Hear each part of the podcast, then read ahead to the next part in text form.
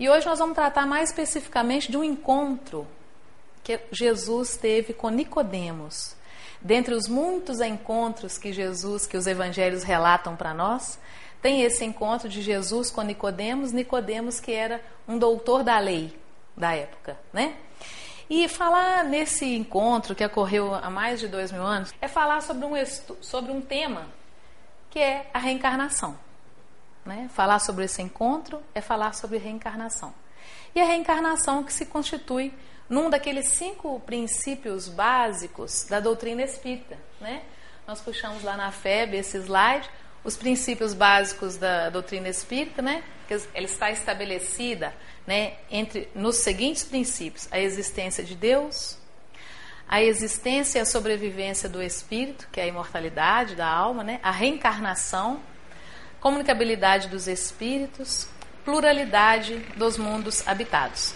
Então, falar desse encontro de Jesus com Nicodemos, nós vamos estar abordando o tempo todo a reencarnação, né? E esse termo reencarnação, o que é a reencarnação? Né? Kardec, na questão 171 de O Livro dos Espíritos, vai trazer para nós que a doutrina da reencarnação consiste em admitir para o espírito muitas existências sucessivas. É o conceito que ele traz, né? E, no entanto, esse tema reencarnação, ele sempre provoca muita discussão, muitas, muitas é, dúvidas em muitos religiosos que não espíritas, né? Porque eles falam, ah, vocês falam lá sobre a reencarnação, mas na Bíblia está escrito lá é ressurreição, não tem nada de reencarnação lá, né? E realmente a gente vai ver que o vocábulo reencarnação, essa palavra, ela não está lá na Bíblia desse termo. Nós fomos buscar quando surgiu esse termo reencarnação, e aí uma pesquisa no Consolador, que é o Suastolfino, o Suastolfo, é Tetido do Ricardo, ele mantém um site muito interessante, ele vai falar para nós aqui que esse termo reencarnácio vem do latim tardio. E ele surgiu então entre os séculos 16 e 18.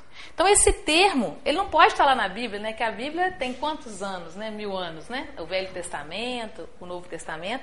Então ele não está dessa forma lá, porque esse termo surgiu até antes mesmo de Kardec reencarnar, né?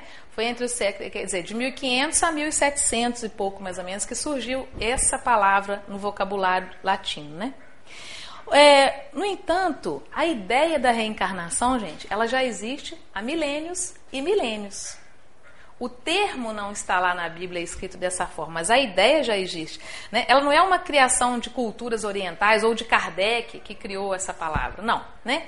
A ideia da reencarnação ela, já, ela está em muitas civilizações dos mundos antigos. Os egípcios falavam de reencarnação, não assim dessa forma, né? nessa palavrinha. Né? É, os hindus, os esseus, os gregos, Todos esses já tratavam dessa doutrina das vidas sucessivas, né? E muito antes da vinda de Jesus, então já se tratava sobre esse tema, né? Inclusive o povo hebreu. O povo hebreu, há muitas correntes do judaísmo que são reencarnacionistas, né? E eles tratam a reencarnação como um elemento profundamente necessário para entender a justiça divina, né? Outro exemplo, por exemplo, Outro exemplo que nós temos é nos livros dos Vedas, de 2000, 1500 a 2000 anos antes de Cristo. Já tratava sobre a doutrina das vidas sucessivas. Tem, uma fra... Tem um período no, no livro deles que é... fala o seguinte: eu vou ler aqui, ó. Assim como se deixam as vestes gastas para usar vestes novas, a alma também deixa o corpo usado para revestir novos corpos. Olha esse entendimento de 1500, 2000 anos atrás, antes de Jesus, quer dizer, há mais de 4 mil anos, né?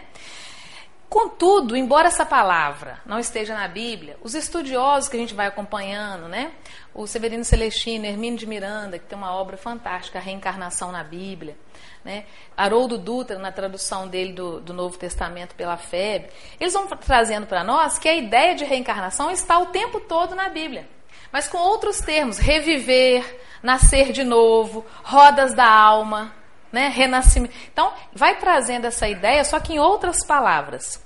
E na passagem que nós vamos trazer hoje, na passagem que nós vamos trazer hoje, de Jesus e Nicodemos, que está lá em João capítulo 3, nós vamos ter uma verdadeira aula de reencarnação.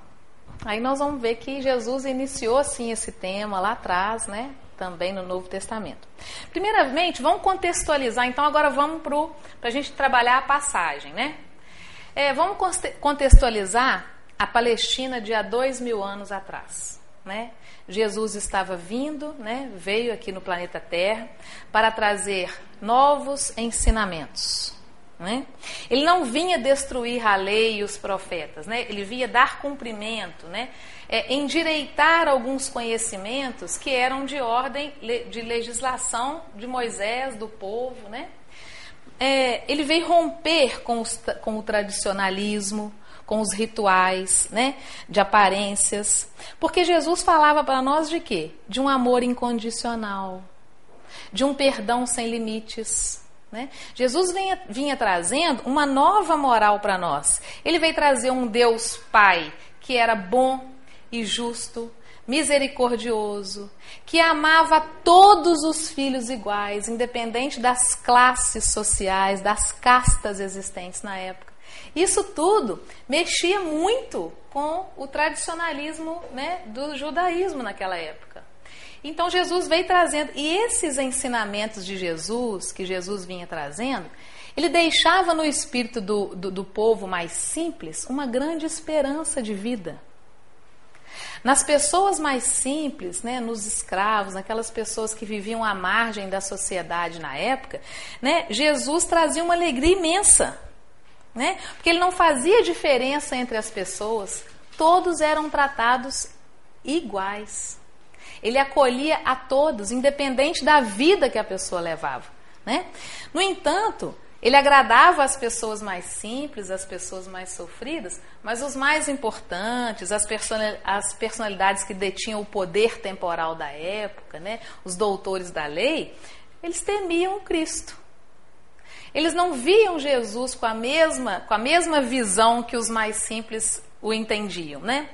Porque Jesus considera, era considerado por eles uma grande ameaça às sagradas escrituras. Ele vinha romper com, uma série de questões, né? Aqueles pensamentos novos, o acolhimento, como a gente disse, dos mais humildes, né? Aquelas curas que ele fazia aos sábados, né? Os judeus não aceitavam fazer nada no sábado, né, que é o shabat deles. Chegava na sexta-feira, o, o, sol se punha e todos tinham que ficar em família, reunidos na ceia, né, na, na, no ceder que eles falam lá. E Jesus vinha mudando uma série de interpretações, inclusive da Torá. Né? É, e todas aquelas discussões sobre o que Jesus vinha fazendo, alterando em muitas situações o que o Velho Testamento continha, né, o que precisava ser mudado, isso causava muito desconforto naquelas personalidades mais importantes que tinham poder, né? Principalmente naqueles que eram seguidores muito fiéis do judaísmo.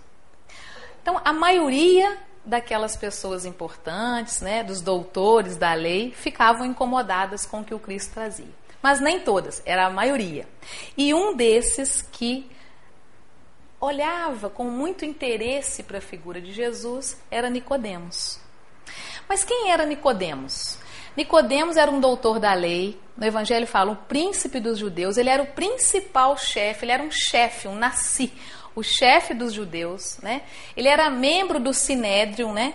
O que, que era o Sinédrio? Sinédrio, a gente colocou um desenho só para ilustrar, né? Que vem do grego Sinédrio, que, que significa junta, sessão, senado. Então, esse Sinédrio era uma instituição permanente e funcionava com, em matéria legislativa, judicial, mas também era o órgão responsável por manter a tradição das escrituras, do Velho Testamento, a sacralidade, a santidade das escrituras. Então, o Sinédrio era esse órgão permanente e Nicodemos fazia parte do Sinédrio. Ou seja, ele era um homem muito importante, tinha muito conhecimento intelectivo, porque para fazer parte do Sinédrio, é, as pessoas, é, eles tinham alto gabarito de, de, de, instrução. Haviam estudado toda a lei e os profetas, né, nas melhores escolas rabínicas da época. Então, eram conhecedores profundos da letra do Velho Testamento. E esses fariseus, como era o Nicodemos, eles eram muito presos às tradições do judaísmo, aos rituais, às tradições religiosas, né? Eles eram um grupo fechado que discutiam lá sobre esses temas, muito fechado, não passavam o conhecimento deles para os outros, né? Então era um grupo que o quê? Que sabia muito, mas praticava pouco o bem em favor do próximo. O que levou Jesus a dizer algumas vezes, né? Ai de vós, hipócritas, né? fariseus, né, fingidos, né, que, que só tem aparência, né, chega a considerá-los como túmulos caiados, né, é, bonitos por fora e em podridão por dentro, né. Jesus faz esses ajustes, né, com relação aos fariseus, né. Por quê? Porque eles eram muito preocupados com rituais, com cultos, né, com práticas exteriores, né. Eles não abriam os ensinamentos deles para todos, né.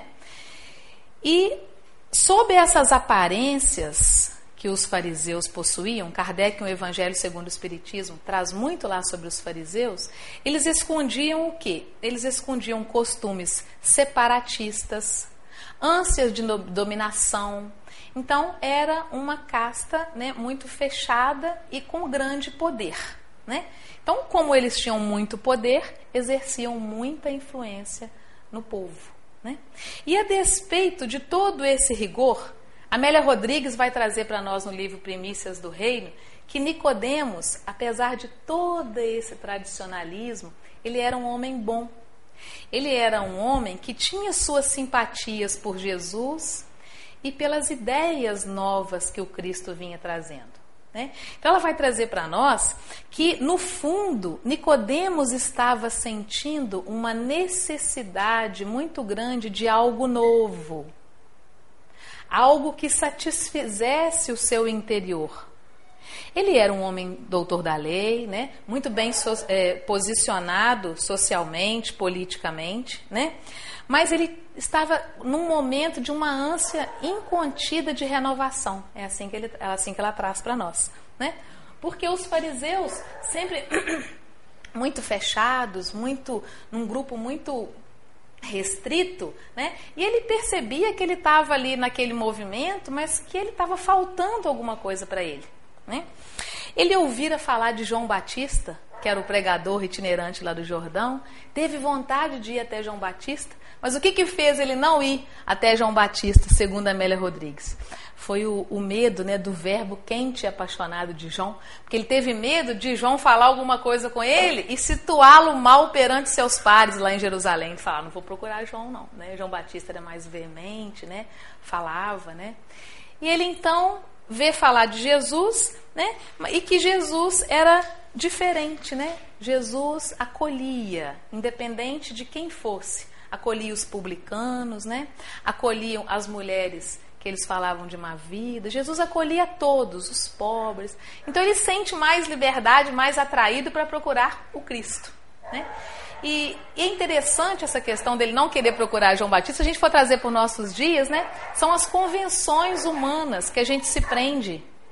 Às vezes a gente deixa de buscar o Cristo, né? deixa de buscar alguma, alguma, algum progresso na, na questão espiritual. Né? Por quê? Porque aquilo vai tirar a gente de uma zona de conforto que a gente já estabeleceu que é boa para nós. E aí a gente às vezes não vai buscar. Tem, tem medo, né?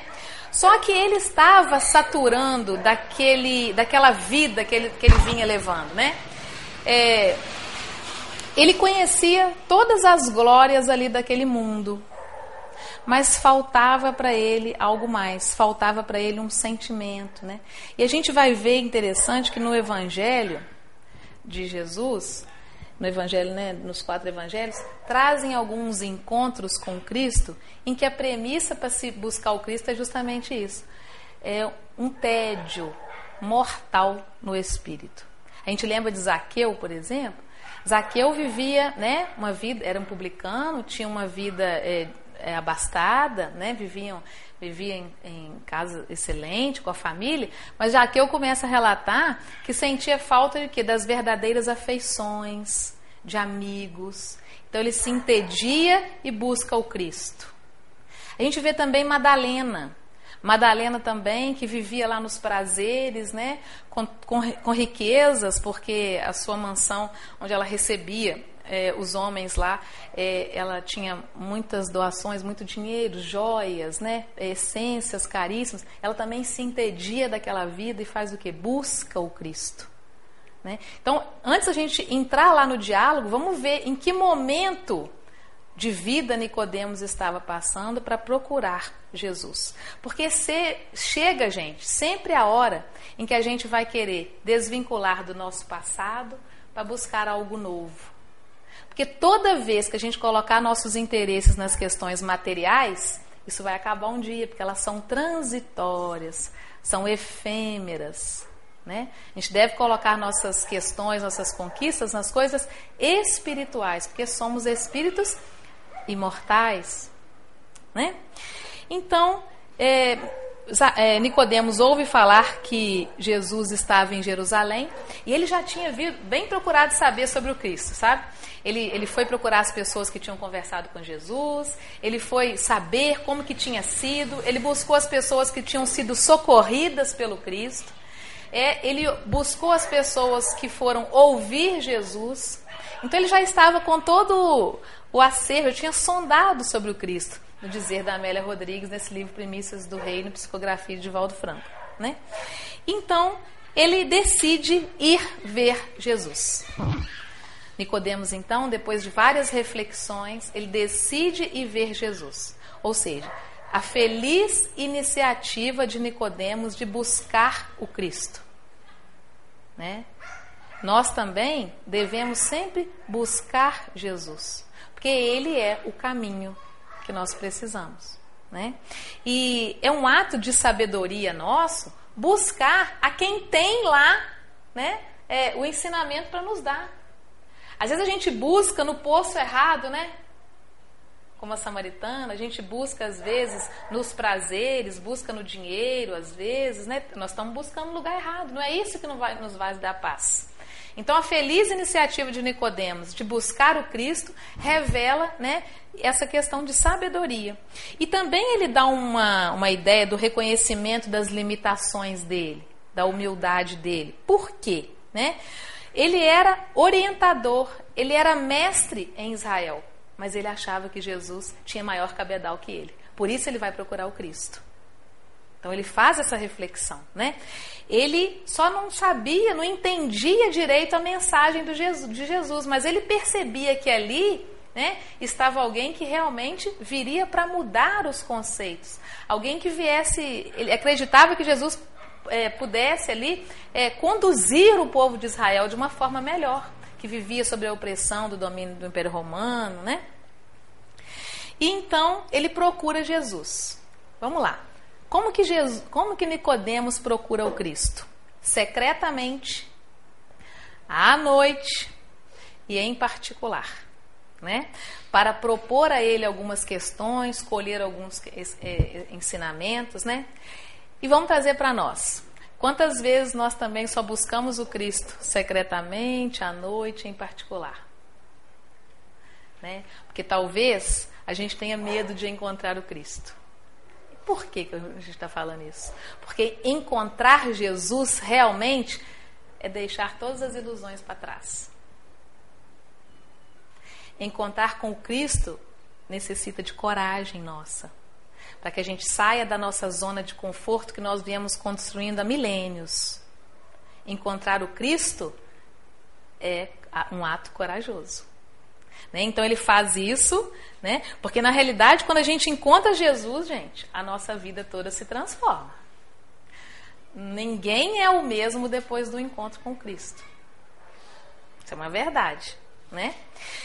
Porque não é fácil deixar as ilusões que nós temos. Então, Nicodemos faz esse movimento. Né?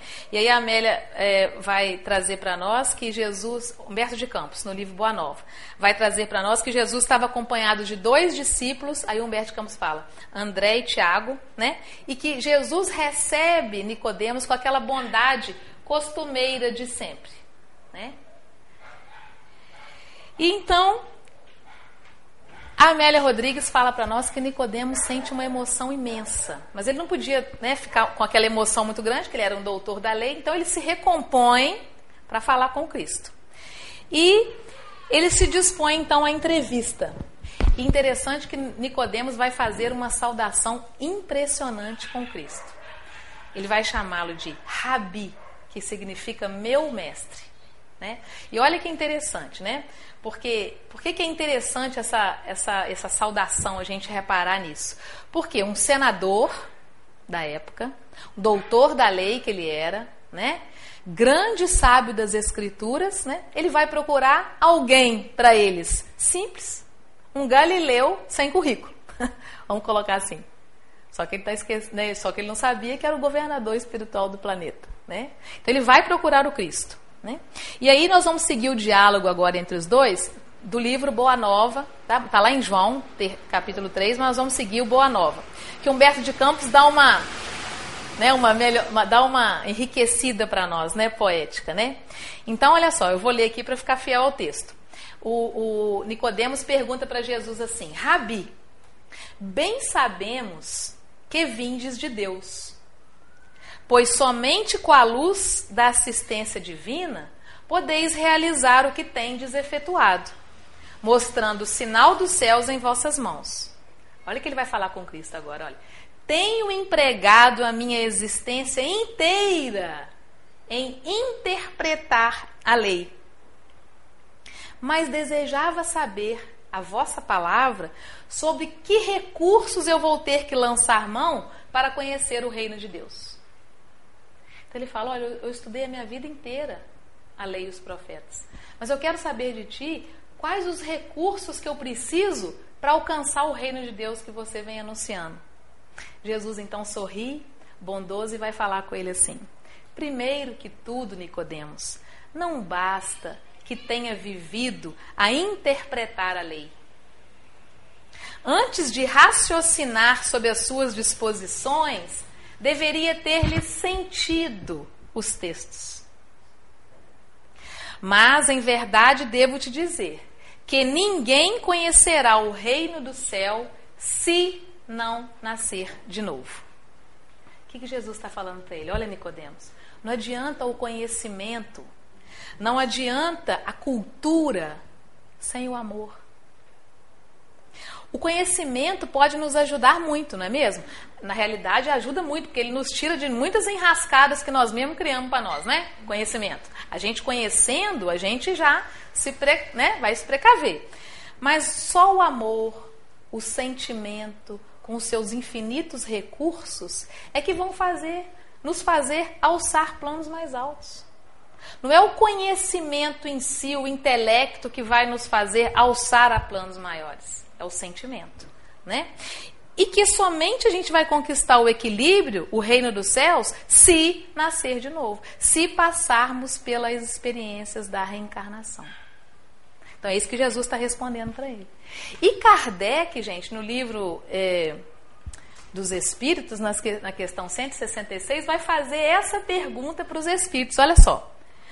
166. Como pode a alma que não alcançou a perfeição durante a vida corpórea, acabar de depurar-se? Os espíritos vão responder: sofrendo a prova de uma nova existência. Aí ele pergunta assim na letra A: Como realiza essa nova existência? Será pela transformação em espírito mesmo, né? Ele fala: depurando-se, a alma indubitavelmente experimenta uma transformação mas para isso, necessária lhe é a prova da vida corporal. E termina aqui, ó, na letra B. A alma passa então, Kardec pergunta, por muitas existências corporais? E os espíritos? Sim, todos contamos muitas existências. Né? Então é isso que, que, que Jesus está respondendo para Nicodemos. Olha, Nicodemos, é, não adianta só ler, você tem que viver e só poderá alcançar o reino de Deus, esse equilíbrio interno, se você nascer de novo. Né? É, esse ensinamento, segundo Bert Campos, impressionou muito o senador, o doutor da lei, né? Porque Jesus fala para ele que é preciso nascer de novo. Aí Nicodemos vai indagar para ele assim: Mas, mestre, como pode o homem nascer de novo sendo velho? Poderá, porventura, regressar ao ventre da sua mãe? E Jesus, fixando o orar sereno em Nicodemos, sabendo da gravidade né, daquela hora, daquele ensinamento ali, ele vai falar: em verdade, Nicodemos, reafirmo-te ser indispensável que o, o homem nasça e renasça para conhecer plenamente a luz do reino. E Jesus vai continuar: em verdade eu vos digo que se um homem não renasce da água e do espírito, não pode entrar no reino de Deus. Porque o que é nascido da carne é carne, e o que é nascido do espírito é espírito. Então Jesus vai fazer para ele aí a distinção entre corpo e espírito, né? A dualidade que nós temos, que o homem tem, o corpo material e o espírito, né? E o que, que ele vai falar? Que o corpo de carne só pode gerar outro corpo de carne, mas não pode gerar o espírito. Isso que ele está trazendo para ele. Tá? Então, ele está introduzindo esse tema ali dessa forma mais explicativa para Nicodemos, né? E ele fala: Não te admires que eu tenha te haja dito ser preciso nascer de novo, porque o Espírito sopra onde quer e ouves a sua voz, mas não sabe de onde ele vem nem para onde vai. O mesmo se dá com todo homem que é nascido do Espírito. E aí Nicodemos continua sem entender, né? Que ele está falando que é preciso nascer da água do Espírito, né? E aí Nicodemos fala: Mas entretanto, como pode ser isto? E Jesus vai responder para ele: Nicodemos, és mestre em Israel e ignoras estas coisas? É natural que cada um testifique somente daquilo que saiba. Porém, vamos considerar, tu ensinas. E apesar disso, não aceitas o nosso testemunho. Se eu falando de coisas terrenas sentes dificuldade em compreendê-las com os teus raciocínios sobre a lei, como poderá aceitar as minhas afirmativas quando eu te disser das coisas celestiais? Ele fala com Nicodemos: Olha, Nicodemos, eu não vou conseguir te explicar mais, porque se eu estou falando sobre coisas terrenas, você não está me entendendo, né? Então não tem como eu falar de coisas espirituais. Né? E ele fala para ele: Mas tu és mestre e ignoras estas coisas, é como se ele estivesse falando assim: Nicodemos, estudaste tantos textos sagrados, leste tanto a Torá, né? E não reconheceu lá as, é, as ideias que estamos que, que foram dadas sobre a reencarnação, sobre esse nascer de novo, né? Sobre a teoria das vidas sucessivas. No livro Reencarnação na Bíblia, do Hermínio de Miranda, ele vai dizer para nós que nós, muitos de nós ainda insistimos em não querer ver o que está para nós ali à disposição. Né? São os olhos de ver e os ouvidos de ouvir. Né? E Hermínio de Miranda vai trazer para nós a importância daquele que ensina.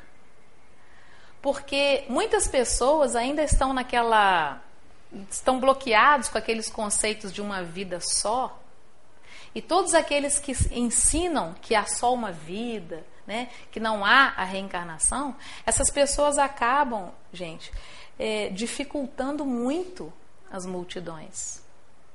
Porque é, a crença na reencarnação, nessa teoria, né, dá uma visão, uma realidade infinitamente mais racional e mais tranquila para a gente seguir.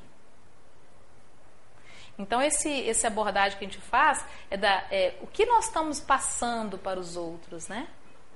Isso é muito interessante. Porque a pessoa que está raciocinando, será que reencarnação existe mesmo? Hein, né? A pessoa pensa, ah, isso não existe não, será que isso existe mesmo? Porque a pessoa que está pensando nisso, ela fala assim, gente, se essa história de reencarnação for verdade, eu estou ferrado, né? Eu estou lascado, né?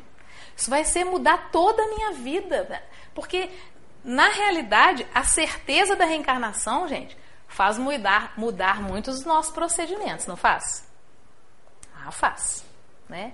A crença na, na, na, teoria das vidas sucessivas, né, ela endireita muito dos nossos comportamentos.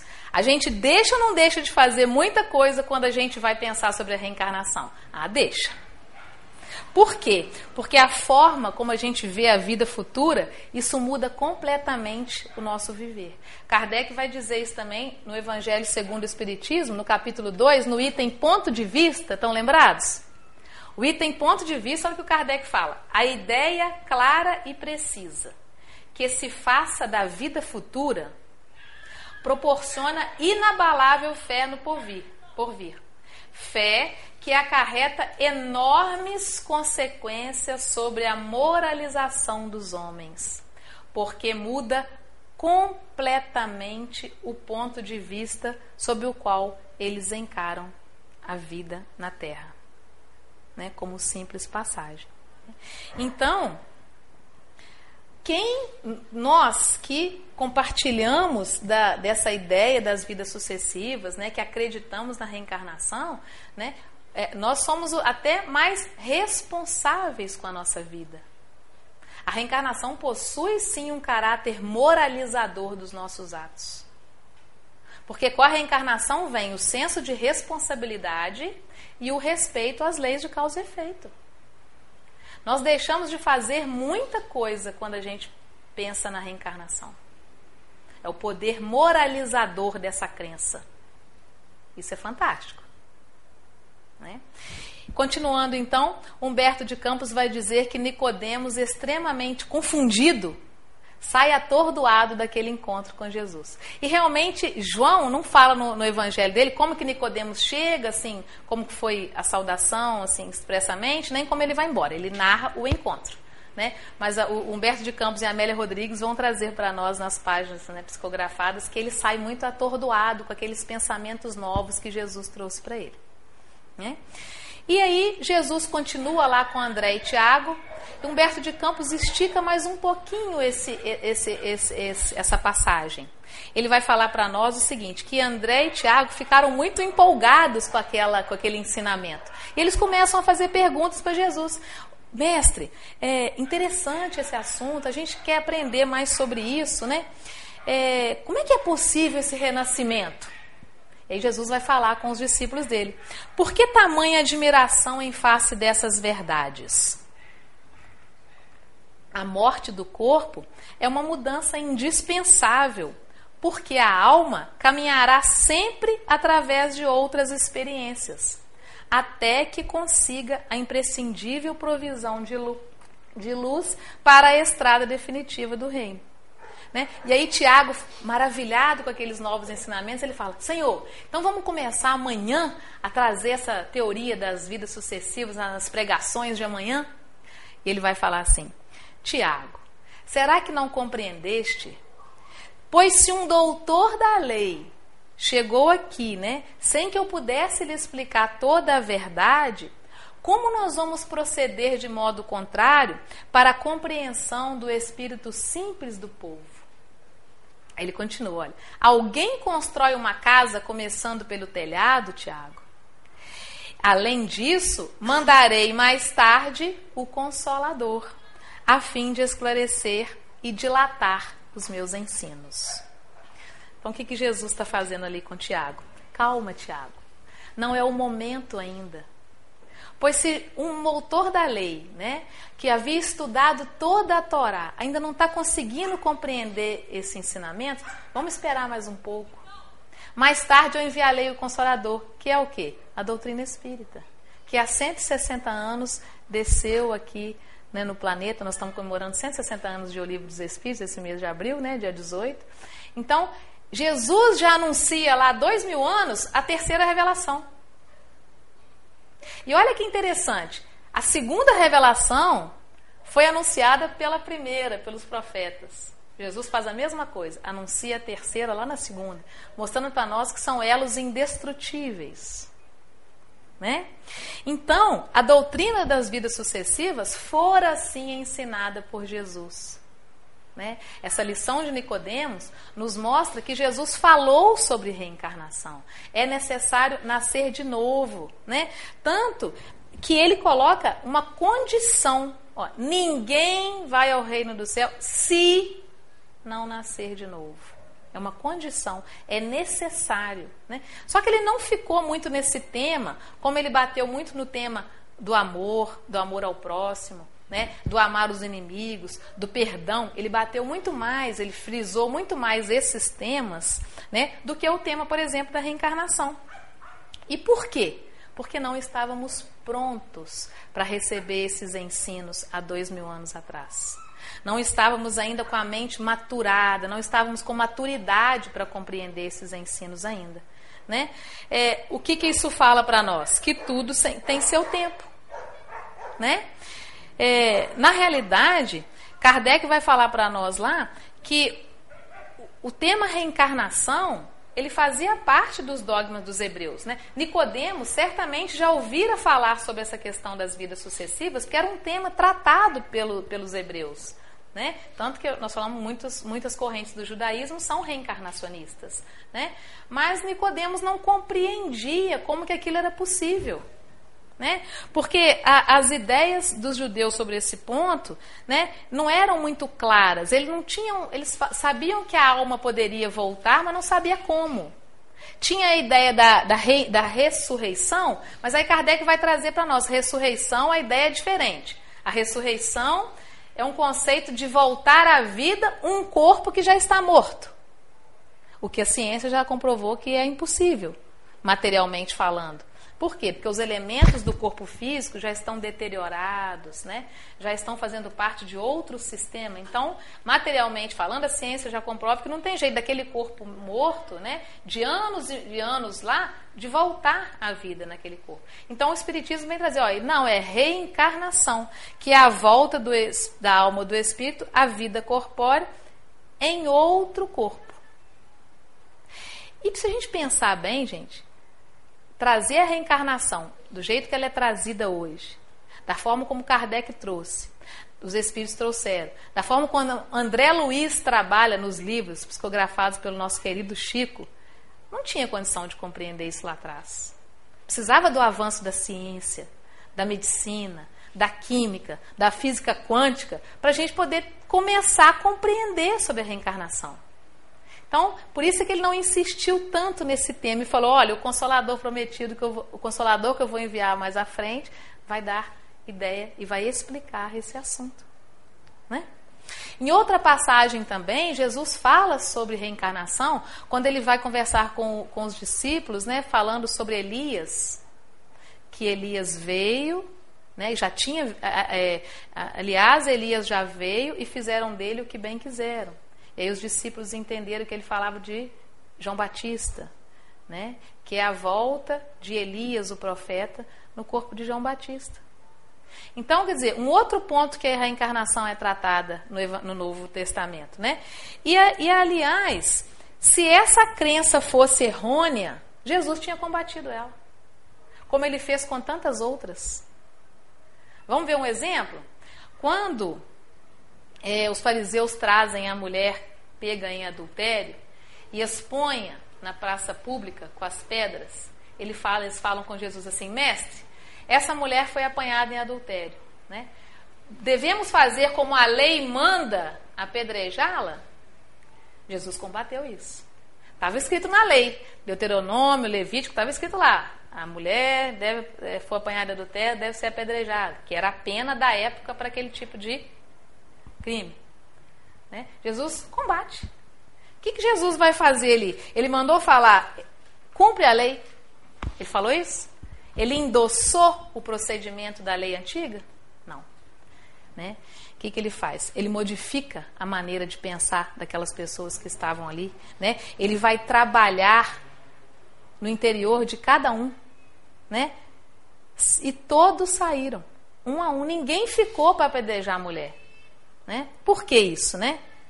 Porque eles perceberam que nenhum deles tinha autoridade moral para executar aquela pena. Então, Jesus combateu esse tipo de prática, mas ele não combateu a reencarnação. Então, é mais um ponto que a gente tem que trabalhar, né? Que Jesus ele não trouxe explicitamente, mas também não combateu, né?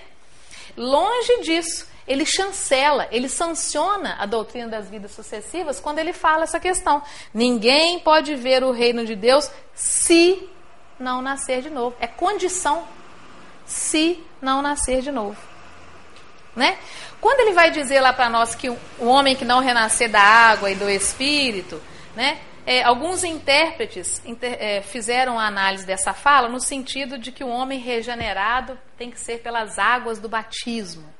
E a gente vai ver que não, né? Que nós, é, para nós espíritas, né, o batismo é a prática do ensino do Cristo. Toda vez que eu sou filiado a uma doutrina religiosa e eu pratico, eu estou filiado a ela, eu estou batizado naquela doutrina. Mas não importa o ritual, não importa aquele ritual de purificação através da água, não é isso que a gente compreende. Né? Ser batizado, né, para nós é cumprir, seguir, ser filiado àquele movimento, né, àquela doutrina religiosa, seguir os princípios, no caso, o cristianismo e a doutrina espírita, né? Outra coisa que a gente pode trabalhar também é sobre o ponto de vista filosófico, né? É, quando a gente tem que remontar a causa dos efeitos que nós passamos aqui, só a reencarnação, para a gente compreender, né? É, porque só a reencarnação, gente, é que vai nos dar ideia, né? De onde nós viemos, por que estamos aqui, para onde vamos, por que estamos passando por determinadas situações. Porque já que nós somos construtores do nosso destino, do nosso amanhã, né? A gente, é, através da reencarnação, a gente vai vendo que nós estamos sofrendo pelos erros que nós próprios cometemos, já que Deus não pune ninguém. Né? Então, a vida nos devolve o que damos a ela, não é isso? Então, a reencarnação amplia isso para nós. Né? É, porque a lei de Deus existe na consciência de cada um de nós, não é isso que é a questão 621 lá de O Livro dos Espíritos, onde está escrita a lei de Deus, está escrito na consciência. Né? Então, a conscientização de que é, os nossos desafios, essas aparentes injustiças que nós vemos aqui, só a reencarnação para nos dar esse norte, para nos dar essa explicação. Porque é, uma vida só, como diz Kardec lá no Céu e Inferno, uma vida só é muito pouco para a gente livrar de todo o mal que habita em nós né, e para a gente adquirir todo o bem que nos falta. Uma vida só é muito pouco. Então a gente vai raciocinando e essa doutrina da reencarnação, ela é o que explica para nós, né?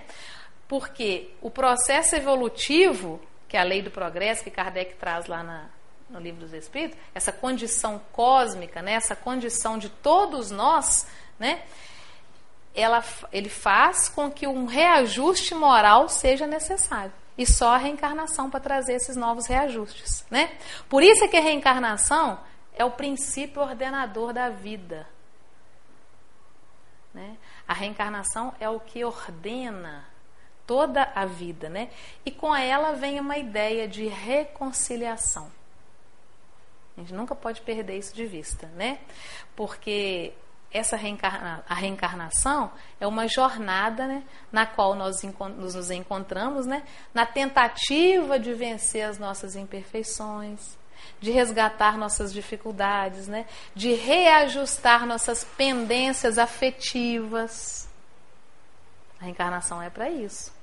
Então ela não é só uma oportunidade que Deus deu para nós, é, não é só a bondade da reencarnação, são as infinitas oportunidades que Deus nos dá. Nos dá. E quantas vezes nós vamos reencarnar? Quantas vezes forem necessárias para o nosso aprimoramento. Né? Isso dá uma ideia para nós o quê? De acolhimento divino. Né?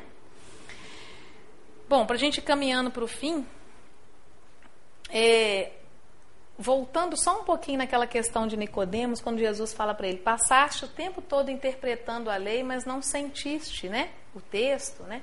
A gente precisa estar sempre com a mente muito aberta para a gente poder fazer essas interpretações. Se a gente tiver com uma mente fundamentalista, né, com uma mente fechada, nós não vamos captar essas realidades.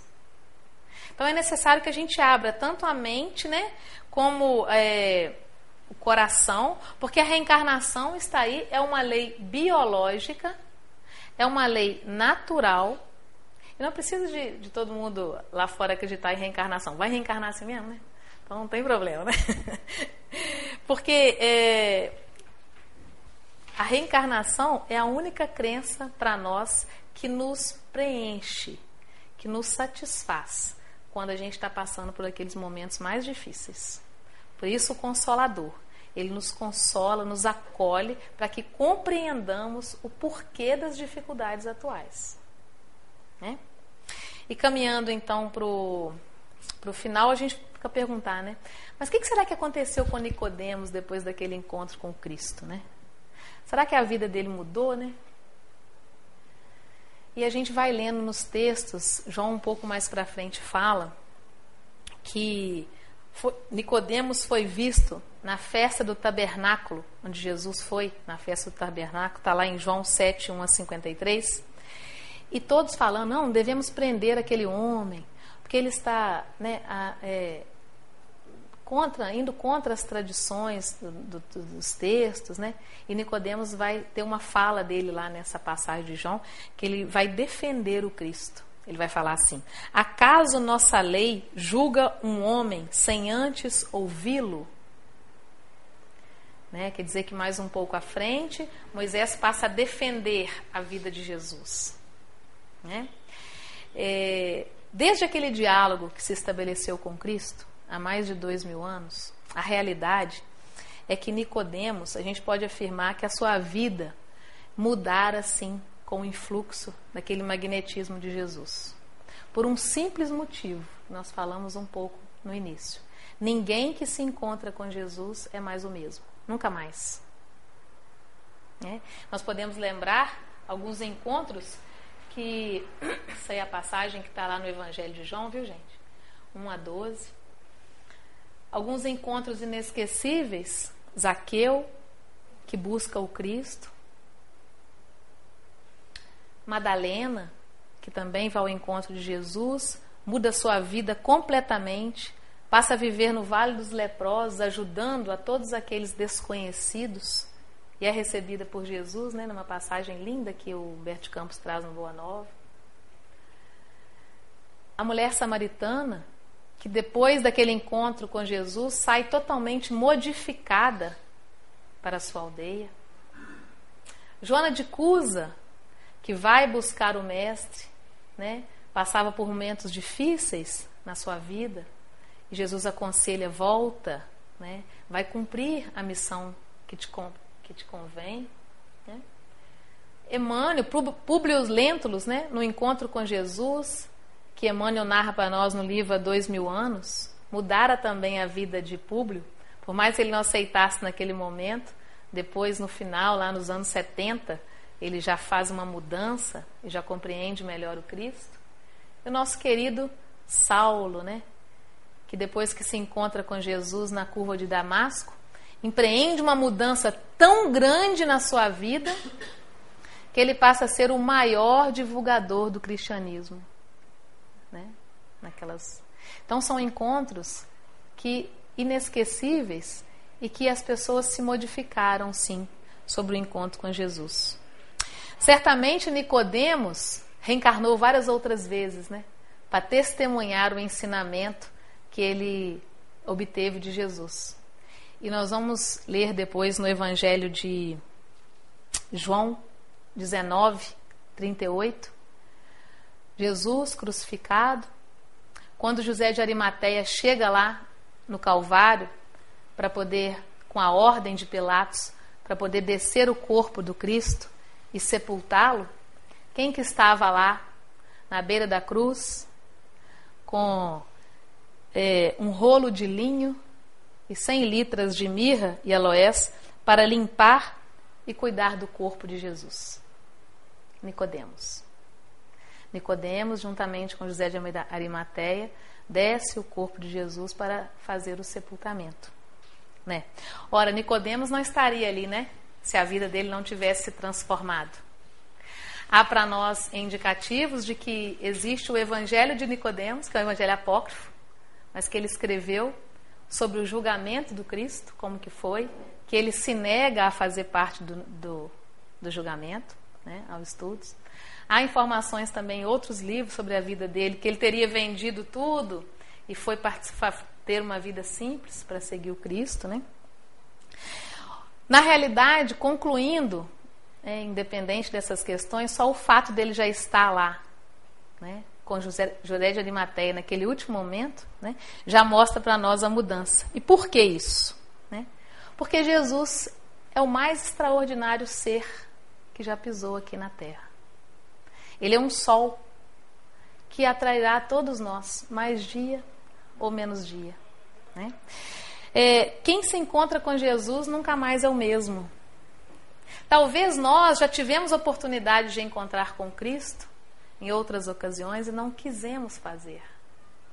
Então, que nós saiamos daqui, reflitamos sobre isso, queiramos encontrar Jesus, porque Ele está à nossa espera. Cristo nos espera pacientemente, né? Ele está perto de nós, né? Busquemos então, meus irmãos, viver com Ele, viver para Ele, né? Ele nos espera de braços abertos, nos estendendo a mão, num convite de um amor incondicional. Porque Ele não nos ama se, né? Ele nos ama apesar de. Busquemos o Cristo, então. Muita paz para todos.